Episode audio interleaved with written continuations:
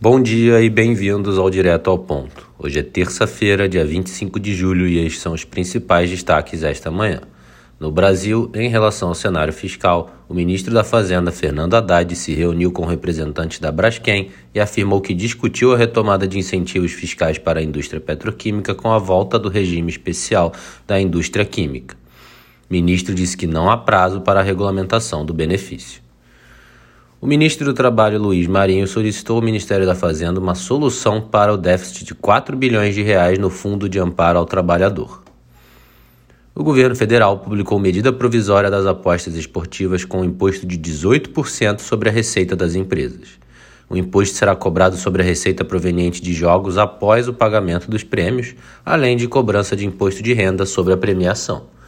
Ministério da Fazenda projeta arrecadação de até 2 bilhões de reais em 2024, podendo chegar entre 6 bilhões e 12 bilhões de reais nos anos seguintes.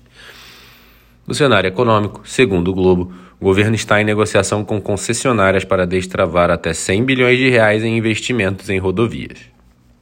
No cenário de crédito, Aloysio Mercadante, presidente do BNDES, anunciou que o banco deseja dobrar os financiamentos em comparação com 2022 e tem perspectiva de financiar projetos no valor de 50 bilhões de reais.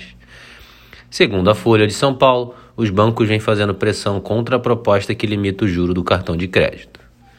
No cenário internacional, na Coreia do Sul, o PIB do segundo trimestre de 2023 registrou alta de 0,6% na comparação trimestral, acima do esperado 0,5% e do anterior 0,3%.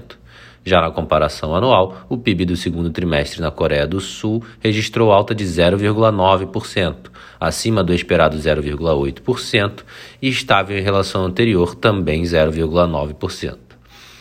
Na Alemanha, o IFO Business Climate Index registrou leitura de 87,3, abaixo do esperado 88, mas acima do anterior 88,6.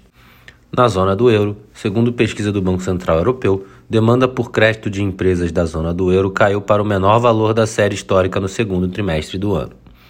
Na agenda do dia, destaque para a divulgação do relatório Focus às 8h30 da manhã aqui no Brasil, além da divulgação do IPCA 15 também no Brasil. Nos Estados Unidos, teremos a divulgação do Richmond Fed Manufacturing Index às 11 horas e na Austrália teremos a divulgação às 10h30 da noite do CPI.